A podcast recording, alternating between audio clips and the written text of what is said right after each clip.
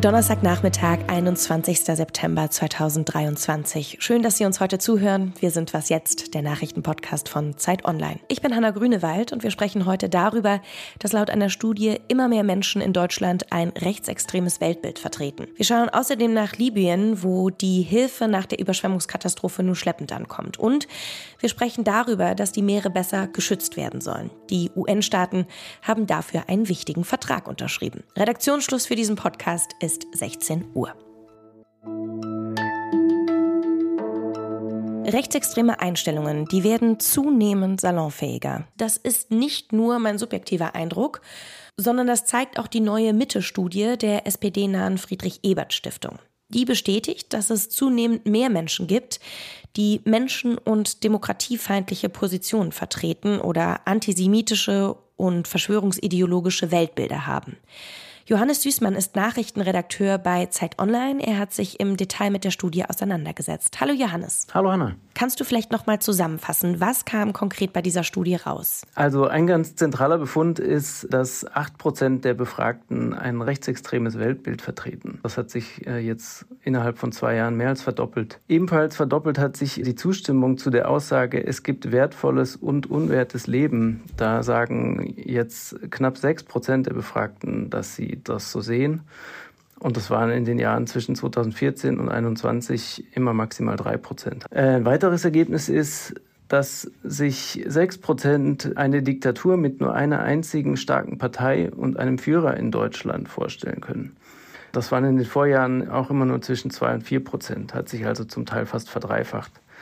Dann ist ein weiterer wichtiger Bereich, den die Studie untersucht hat, wie die Befragten zu menschenfeindlichen Positionen stehen. Da sagt mehr als ein Drittel, dass Geflüchtete nur deshalb nach Deutschland kommen, um diese Sozialsysteme auszunutzen. Außerdem glaubt fast ein Drittel der Befragten, dass Politik und Medien, Zitat, unter einer Decke stecken.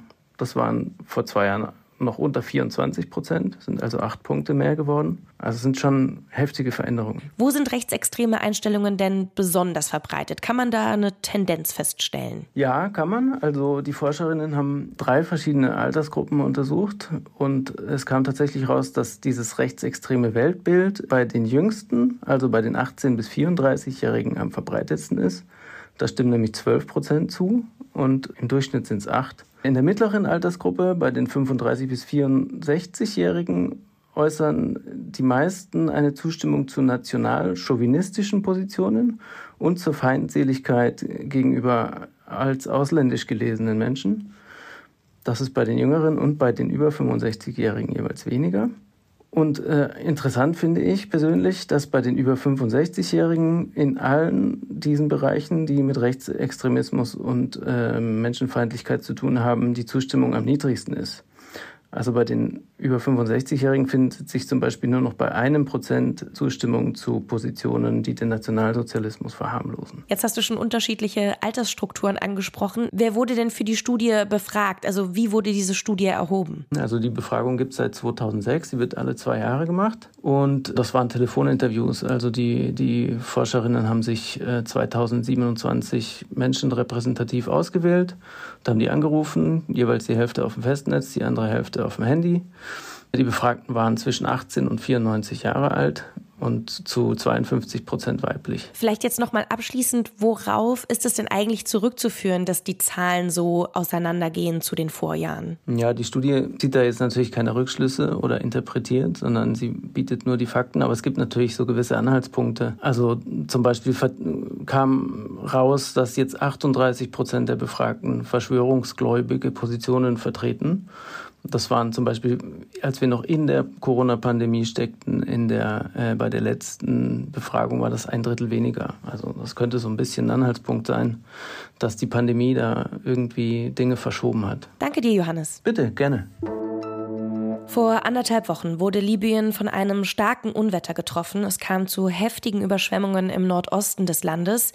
Die Vereinten Nationen gehen von mehr als 11.000 Toten aus und von mindestens 10.000 Vermissten. Libyen ist auch abgesehen von der Unwetterkatastrophe ziemlich zerrüttet. Es gibt zwei verfeindete Regierungen, es gibt Milizen, die sich bekämpfen. Die Infrastruktur ist vernachlässigt. Auch deswegen kommt die Hilfe in Libyen nur schleppend voran. Auch der deutsche Botschafter in Libyen, Michael Ohnmacht, kritisierte heute, dass die Hilfe nicht gut koordiniert würde. Die Hafenstadt Dana ist besonders betroffen. Hier arbeitet derzeit Talal Burnatz und zwar als Katastrophenhelfer für die NGO International Medical Corps. Mein Kollege Yannick Ramsel aus dem Wissensressort der Zeit hat mit ihm gesprochen und ihn gefragt, wie die Lage im Katastrophengebiet ist. Talal Burnatz hat mir berichtet, dass immer mehr Hilfe ankommt, aber auch er sagt, dass alles sehr chaotisch abläuft.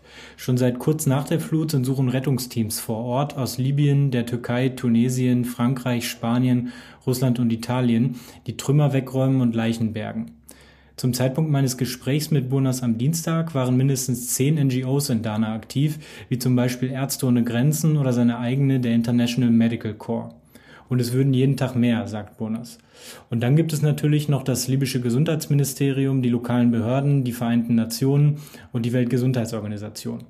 Viel Hilfe ist natürlich gut, aber es bräuchte eben unbedingt eine bessere Koordination, sagt Burnas. Die USA wollen 11 Millionen Dollar zur Verfügung stellen. Auch die EU und nordafrikanische Staaten beteiligen sich an den Hilfen. Reicht das Geld aus? Was fordert der Katastrophenhelfer Talal Burnatz? Geld, sagt Burnatz, sei aus seiner Sicht nicht das Problem. Auch Hilfsgüter wie Medizin und Nahrungsmittel seien ausreichend vorhanden. Viel wichtiger sei eine bessere Steuerung, also welche Güter erreichen wen, welche Teams helfen an welchen Orten, sodass sie nicht aneinander vorbeiarbeiten oder sich überlappen. Die Koordinierung der Hilfsarbeiten wäre eigentlich Aufgabe der Regierung, die dem aber bisher nicht wirklich nachkommt. Es gibt eine darauf spezialisierte Abteilung der UN vor Ort, mit der ich auch sprechen konnte und ich denke, man kann zumindest hoffen, dass sich das in den kommenden Tagen verbessert. Meeresgebiete, die zu keinem Land gehören, nennt man Hochsee und zwei Drittel der Ozeane gehören dazu. Die Hochsee, die war bisher ein größtenteils rechtsfreier Raum. Die Betonung liegt aber auf bisher. Denn die UN-Staaten haben sich auf ein Hochseeschutzabkommen geeinigt, das in New York am Rande der UN-Generaldebatte unterzeichnet werden kann. Als eines der ersten Länder unterschrieb Deutschland das Abkommen. Außenministerin Annalena Baerbock und Bundesumweltministerin Steffi Lemke, beide von den Grünen, haben gemeinsam an der Zeremonie teilgenommen. Steffi Lemke sprach von einem historischen Tag für den Schutz der Meere. Das Hochseeschutzabkommen soll, wie der Name ja auch schon verrät, gewisse Hochseegebiete schützen, zum Beispiel vor Fischerei, vor Schifffahrt oder auch vor Tiefseebergbau. Damit soll es dann mehr Ruheräume für die Meeresnatur geben und das Abkommen beinhaltet auch Regeln zum Schutz der Biodiversität in den Weltmeeren. Bereits 70 Länder haben das Abkommen unterschrieben. Damit es in Kraft treten kann, müssen es laut Angaben der Bundesregierung mindestens 60 Länder noch ratifizieren. Was noch? Stellen Sie sich vor, statt ein Uber auf Ihrem Smartphone zu bestellen, rufen Sie eine selbstfahrende Mini-Zugkabine, die Sie zu Ihrem Ziel bringt. Das hört sich jetzt erstmal merkwürdig an, aber das könnte bald möglich werden. Das Projekt nennt sich Monocap und es zielt darauf ab, die tausenden Kilometer ungenutzter Gleise in Deutschland wieder zu beleben.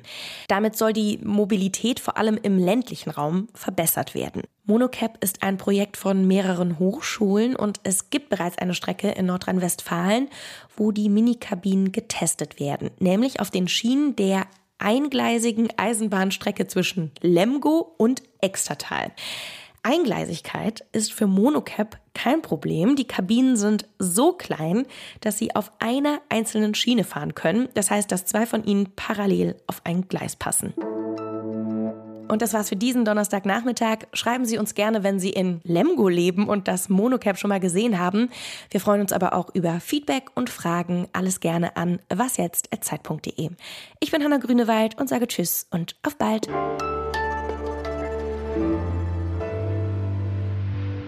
Libyen. Libyen, Libyen.